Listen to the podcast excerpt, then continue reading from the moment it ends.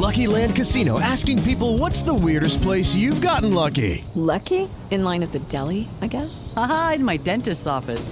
More than once, actually. Do I have to say? Yes, you do. In the car before my kids' PTA meeting. Really? Yes. Excuse me, what's the weirdest place you've gotten lucky? I never win and tell. Well, there you have it. You can get lucky anywhere playing at LuckyLandSlots.com. Play for free right now. Are you feeling lucky? No purchase necessary. Void where prohibited by law. 18 plus. Terms and conditions apply. See website for details. Este es el podcast de Alfredo Romo. 889noticias.mx Para platicar de la ansiedad está con nosotros esta tarde el doctor Eduardo Calixto. El doctor es jefe del Departamento de Neurobiología de la División de Investigaciones en Neurociencias del Instituto Nacional de Psiquiatría Ramón de la Fuente. Doctor, ¿cómo estás? Feliz de estar aquí. Muy Bienvenido. Es un honor. La ansiedad. ¿qué, qué es la ansiedad, doctor? La ansiedad es una respuesta fisiológica que es adecuada si esta está dentro de un parámetro de 30 a 35 minutos, porque nos hace competitivos, porque nos pone atención en lo que no es adecuado para nosotros. Por momentos nos puede hacer incrementar la memoria hasta cierto punto y ser objetivos en algunos de los elementos. El problema es que esta respuesta se puede incrementar y entonces detectar elementos que amplificamos, digamos de alguna manera, la noción de riesgo, de peligro, y que por arriba de 35 minutos entonces nos genera una gran sensación de miedo, de incertidumbre.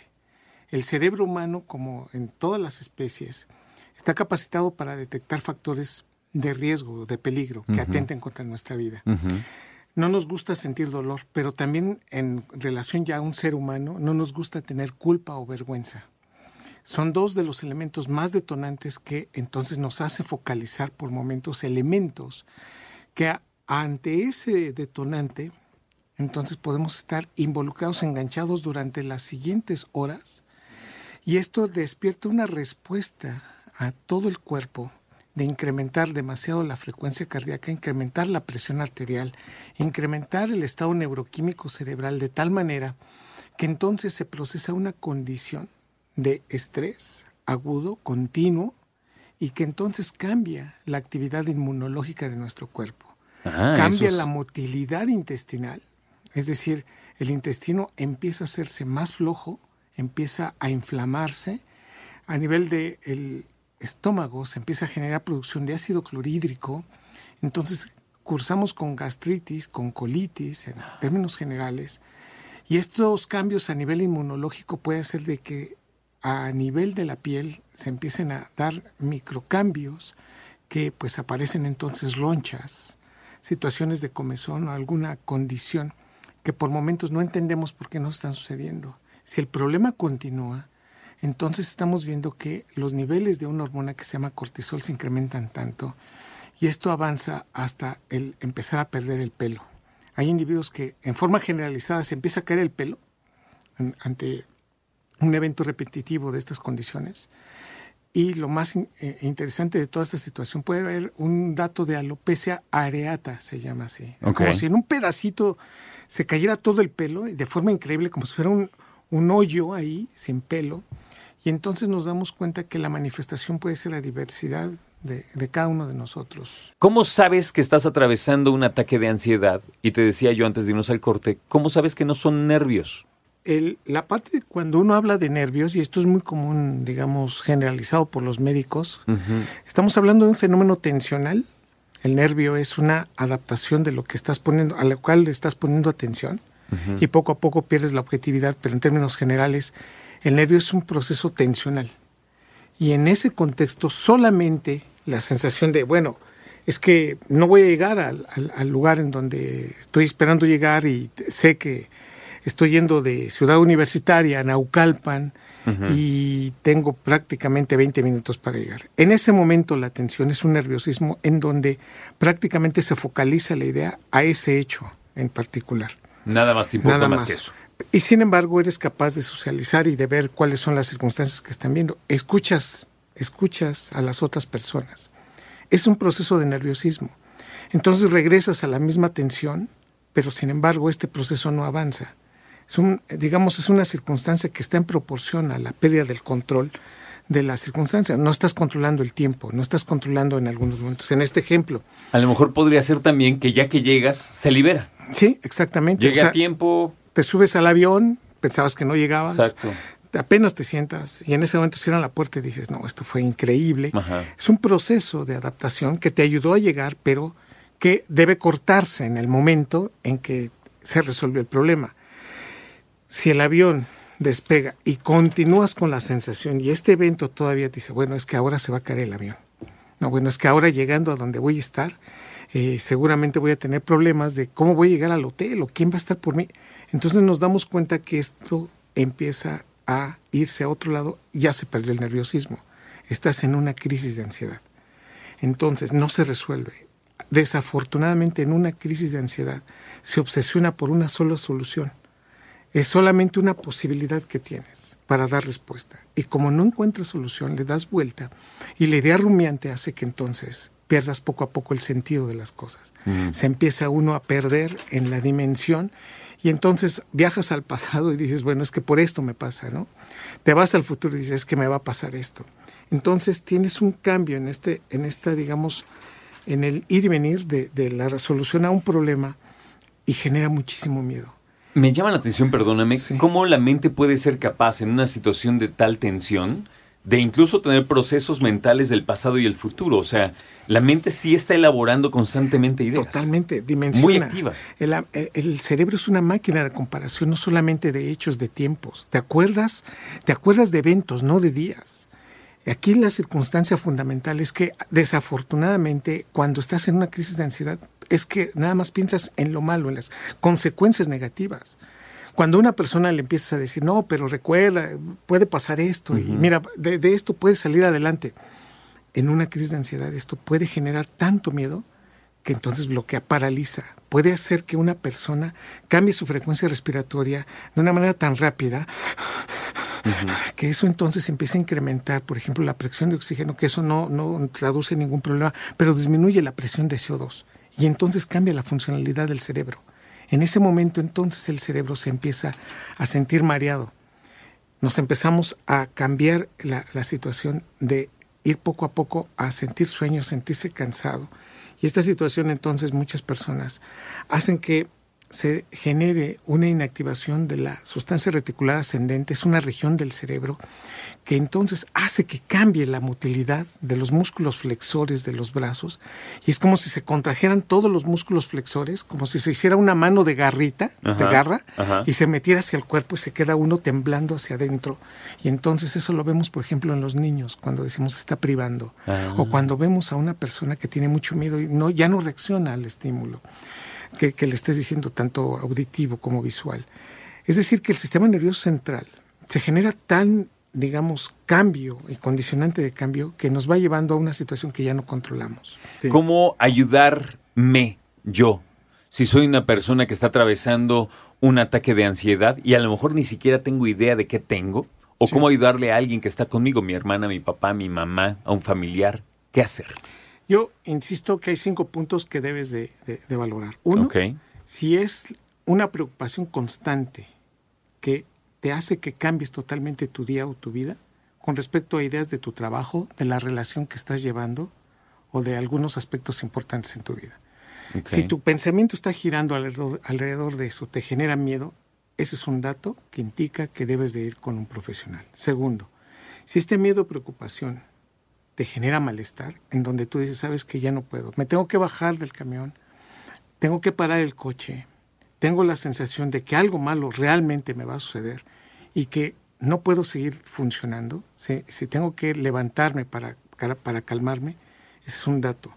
Tercero, si hay un estado de depresión, si hay estados en donde se consume alcohol o drogas, o en donde hay otro trastorno, como por ejemplo la depresión, Ese es el dato pivote. Muchos de las, de las depresiones cursan con ansiedad. Y hay que entender que de los diferentes tipos de depresión, la ansiedad es uno de los más, más evidentes.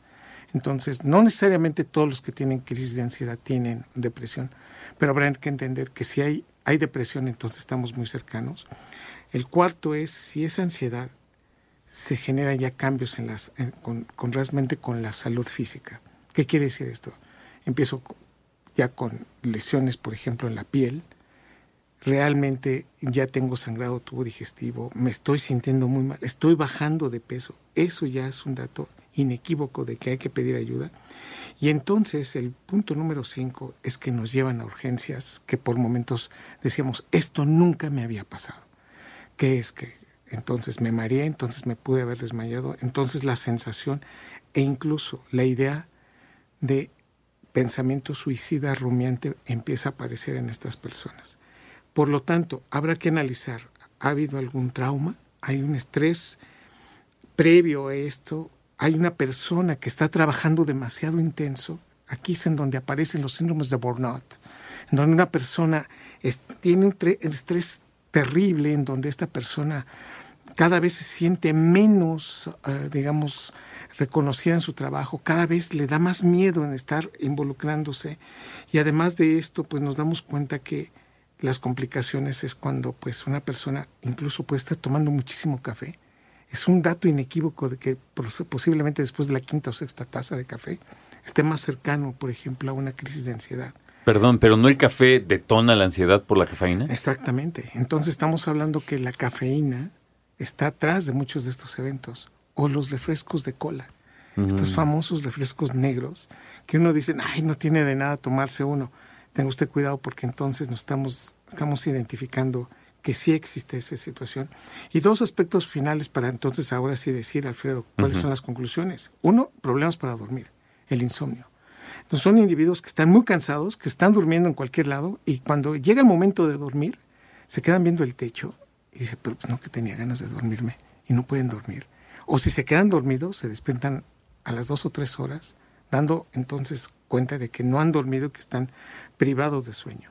Son individuos que tienden al aislamiento social, se aíslan, porque saben, y ellos identifican que, que no es adecuado estar con personas que le dicen, oye, no te veo bien, y además, pues esto le genera y empieza a detonar algunos problemas en el trabajo. Por lo tanto, ¿qué es lo que tenemos que hacer? Empezar con ejercicio, hay que mantenernos activos. Entre más neuronas, menos ansiedad. Esto indica claramente que si una persona come adecuadamente, trata de dormir, trata de descansar, trata de romper los ciclos negativos. ¿Cuáles son? El hecho de llevarte trabajo a tu casa es uno de los principales detonantes de crisis de ansiedad. Hoy lo, hoy lo sabemos. Un, un problema del trabajo se amplifica en la casa. Lo contrario no opera de esa misma magnitud. Que un trabajo, en el trabajo, un problema de la casa puede incluso hasta disminuir o, cambiar la manera como lo estamos viendo. Pero un problema del trabajo en la casa funciona de, de, una manera terrible. Entonces necesitamos cambiar esta exposición, cambiar la producción de cortisol, cambiar la neuroquímica, es mantenerlo activo. Entonces es fundamental contar con una, un tejido social, pero de calidad, Alfredo. Entonces necesitamos contárselo a la pareja, a los amigos, a los hijos, a los amigos que más confianza tenemos y esto definitivamente, si es necesario pedir ayuda, hay que hacerlo. Hay que evitar el consumo de alcohol, en especial de drogas, de café, cuando ya sabemos que estamos cerca de ese proceso. Es importante cumplir horarios, es importante no agredirnos más. Si esto ya está detonando muchas cosas, entonces habré de entender que si estoy comiendo, estoy desayunando, estoy cenando adecuadamente, me estoy llevando el trabajo a lo que debe ser. Se terminó el viernes, con permiso, sábado y domingo tengo que relajarme, tengo que cambiar la manera de pensar. Y es una, digamos, es un descanso activo, no pasivo. No es que me quede yo todo el día acostado en la cama o viendo todas las series que me, se me ocurran porque pues, estoy muy nervioso. No. El cerebro, entre más activo esté, metaboliza mejor. Después de hora y media sentado, entonces tenemos probabilidades de generar esas crisis de ansiedad. Por eso hay muchas personas que manejando en el tráfico se detonan. Ah. Cambia la oxigenación cerebral incluso. Entonces ahí el, mensaje es respire más profundo, trate de cambiar la manera de pensar, trate de cambiar el objetivo. Yo les digo a la gran mayoría de las personas que tengo la oportunidad de platicar con ellos, el 87% de las cosas que te suceden realmente son interpretaciones subjetivas y no necesitan análisis. Imagínate, de 10 cosas, 9 iban a suceder a uno no en tu presencia. Por favor, atiende que estamos sobrevalorando muchas cosas que no deberían pasar. ¿La mayor parte de las, de las ansiedades cuando son crónicas se medican? Sí, hay algunos datos que sí es necesario hacerlo porque ya estamos ante fobias, por ejemplo, hay una fobia de estar encerrado, fobia de ante un evento, sí tenemos que utilizar algunos medicamentos, no todos, pero la terapia funciona, Alfredo. Terapia bien llevada, una terapia profesional, con objetivos medibles, cuantificables, es necesario. Hoy sabemos que esto está aproximadamente en el 25% de la población. No es para dejarlo de lado, no es para decir que no es un problema aislado. Tengo que decir que está creciendo y con respecto al 2000, por ejemplo, hoy tenemos casi un incremento del 150% del incremento de este dato. Así de fuerte está y hoy lo vemos todavía más en los adolescentes, cuando antes no lo veíamos. Antes hablar de este problema era en, adultos jóvenes, en maduros que ya estaban en una situación de, de, control. Hoy lo estamos viendo en jóvenes y en cerebros más, más, menos, digamos, menos maduros. Escucha a Alfredo Romo donde quieras, cuando quieras. El podcast de Alfredo Romo en 889noticias.mx.